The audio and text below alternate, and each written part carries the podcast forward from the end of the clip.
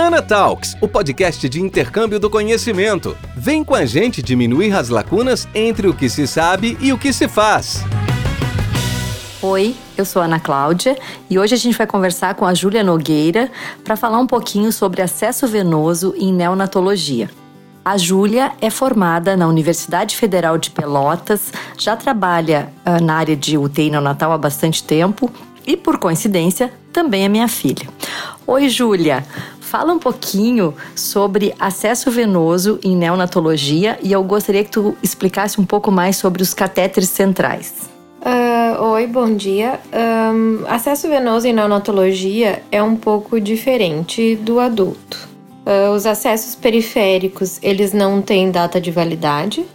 A gente funciona com a técnica asséptica de qualquer outro acesso venoso, mas a gente não coloca a data de validade porque a gente não troca esse acesso.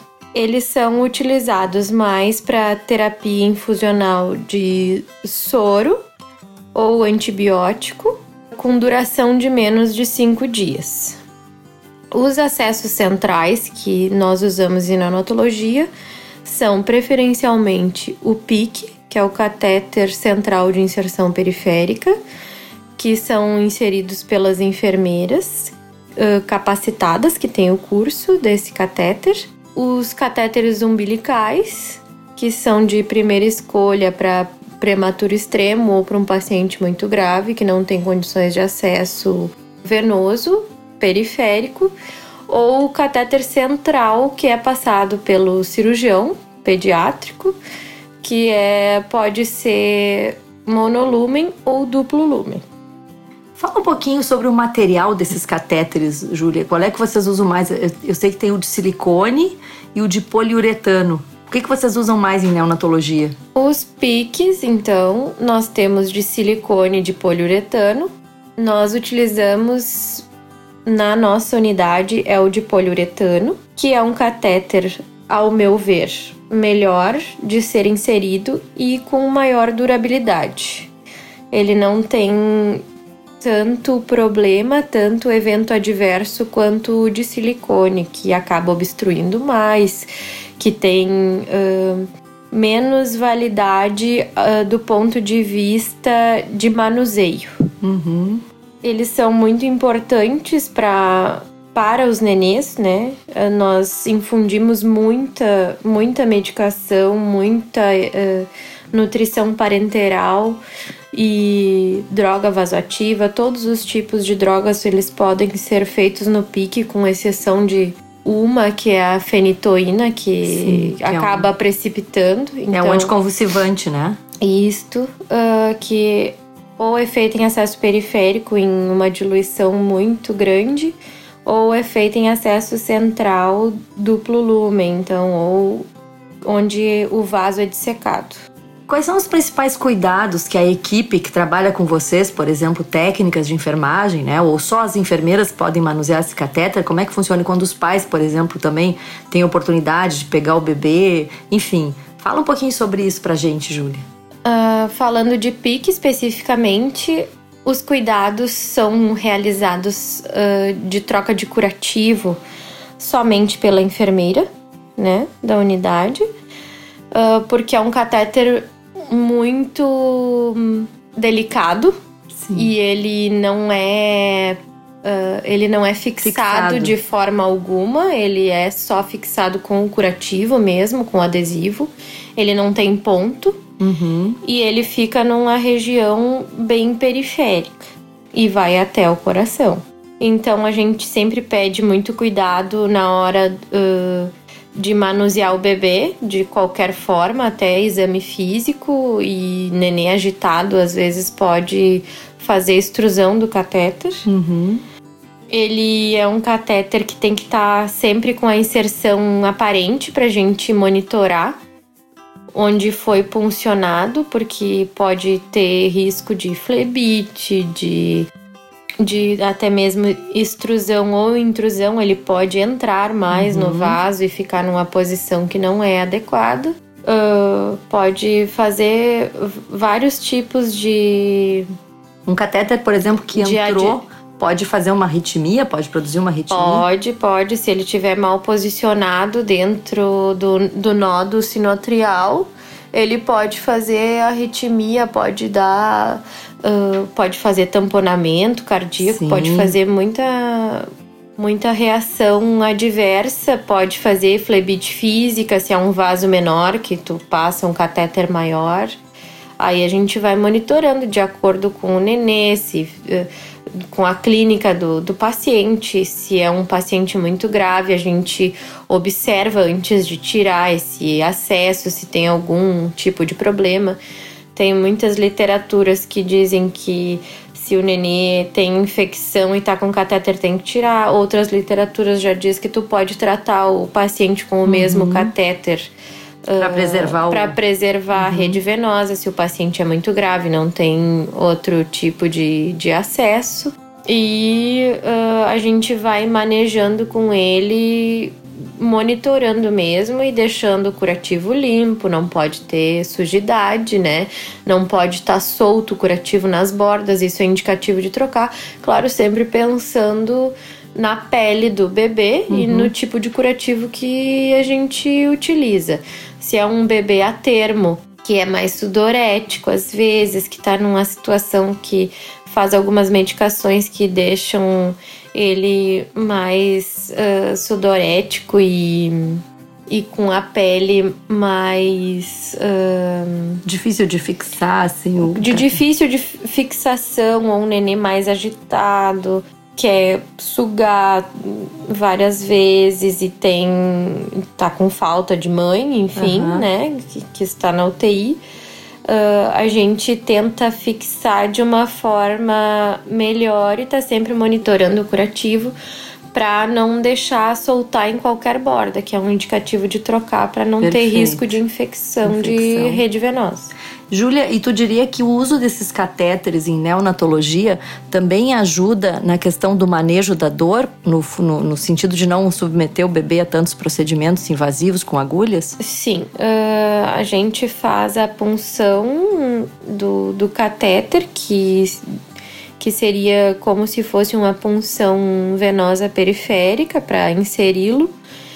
E é para ser sempre de primeira escolha pegar o primeiro vaso, né? Uhum. Nem sempre a gente consegue, mas sempre que, que a gente pensa nesse catéter é para ter uma via rápida para o nenê e para não submeter uh, o paciente a múltiplas punções. Exato. E, e, o que que tu falaria assim, em relação ao que aconteceu? Esse catéter chegou ao Brasil por volta da década de 90. Hoje todas as enfermeiras de UTI neonatais, elas são capacitadas ou, ou tem poucas pessoas ainda passando esse catéter? Não. A maioria teria que ser capacitada. Se tu trabalhas em UTI neonatal, tu deverias ter o curso, mas ele é um curso caro. Uhum que despende um tempo de, de alguns dias também, isso dificulta na liberação de trabalho às vezes, né? Algumas instituições não, não priorizam isso. E é um catéter que ele é caro para passar e ele exige mais cuidado de enfermagem. Uhum. Uh, então, algumas instituições elas preferem uh, não investir, não investir nesse, neste lado, mas em neonatologia o pique é top de de excelência de, de excelência cuidados, de né? cuidado é, é como se for, é um indicador é um indicador, é um né? indicador de qualidade de assistência Sim. E a partir de que, assim, pra, falando para os estudantes de enfermagem, o nenê nasceu prematuro, uma idade gestacional, assim, digamos, bem extrema, abaixo de 32 semanas, um peso pequeno. Isso. Quanto, quantas horas vocês já iniciam a passagem desse catéter? Isso depende de, de cada, cada serviço de neonatologia.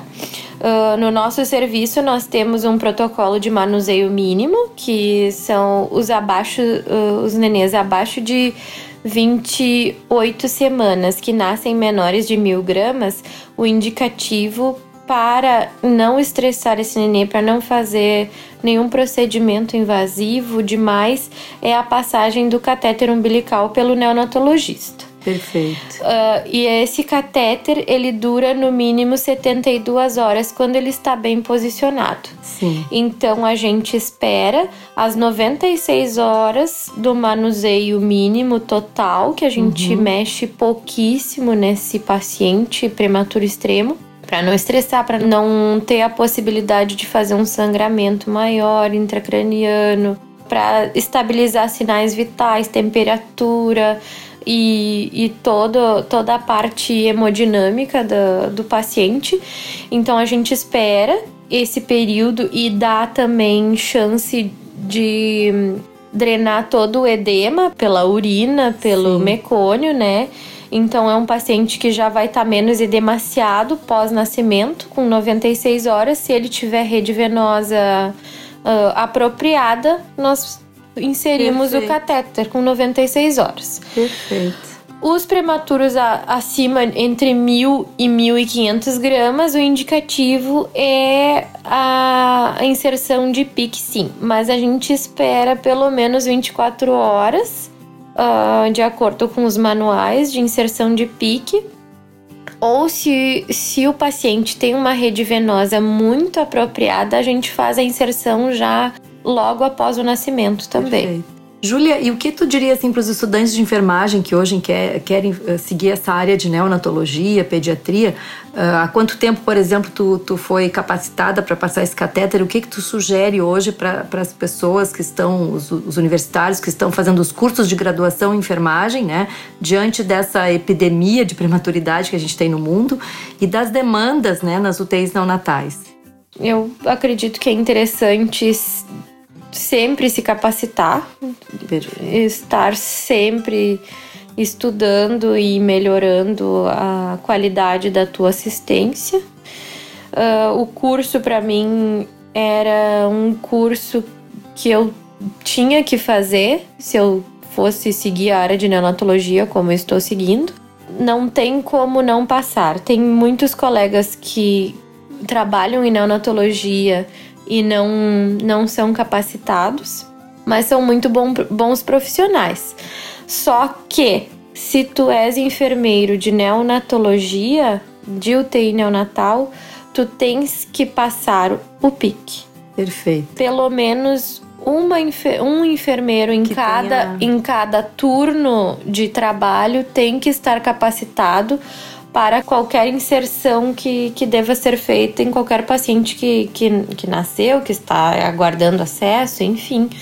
Uh, nós temos que ter na instituição pelo menos um enfermeiro por turno de trabalho que, que esteja Perfeito. capacitado. Então, na verdade, seria uma combinação é, da responsabilidade ética do enfermeiro, de, de se capacitar, de estudar e de melhorar a sua qualidade de assistência, associado também com a responsabilidade da instituição em promover é, essa educação em serviço, esse treinamento, né? E isso está também relacionado com a redução de mortalidade, né? Morbimortalidade e complicações, né? Sim, e esse catéter é um catéter padrão ouro para neonatologia porque ele ele, ele dificulta a infecção de rede venosa, né? Perfeito. Porque ele é um catéter grande, ele é de longa permanência e é um procedimento menos invasivo do que qualquer outro de cateterismo central.